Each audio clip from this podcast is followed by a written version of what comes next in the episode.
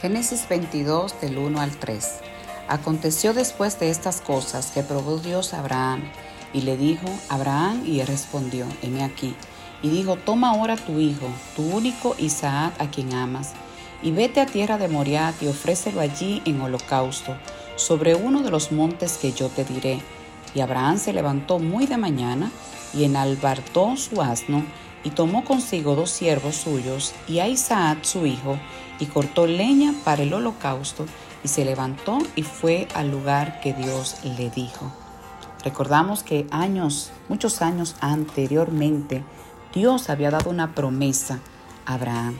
Le había dicho que iba a tener una descendencia que sería incontable. Y en este momento Dios le pide esa promesa al hijo que deseaba y amaba su corazón eh, con todo su amor. Y es el momento donde dice la palabra de Dios que Dios probó a Abraham. En muchas ocasiones Dios ha dado promesa a nuestras vidas. Posiblemente ha dado una promesa acerca de un hijo que deseabas, un esposo, un novio, la carrera y la universidad donde querías estar o un trabajo que por mucho tiempo estuviste pidiendo al Señor y llegó el momento pero la situación que se está dando a tu alrededor en cada uno de esos lugares no es lo que deseabas, no era lo que tú esperabas, lo que tu corazón esperaba. Y has levantado el cuchillo, así como Abraham levantó el cuchillo para matar la promesa. Has levantado el cuchillo en tus pensamientos, en tu corazón, para matar y abandonar la promesa que un día Dios te prometió y cumplió. Tal vez en este momento está siendo probada como fue la fe de Abraham probado.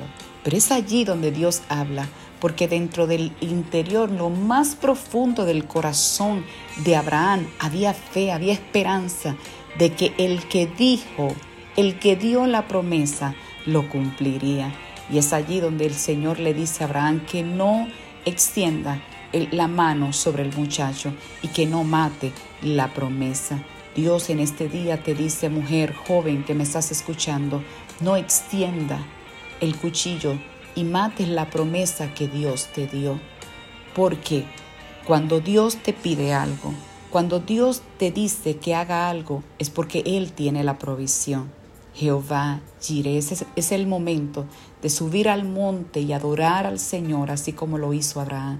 Es el momento de que podamos entrar a su presencia y escuchar su voz, porque el que prometió lo cumplirá. Jehová Jireh, que Dios te bendiga.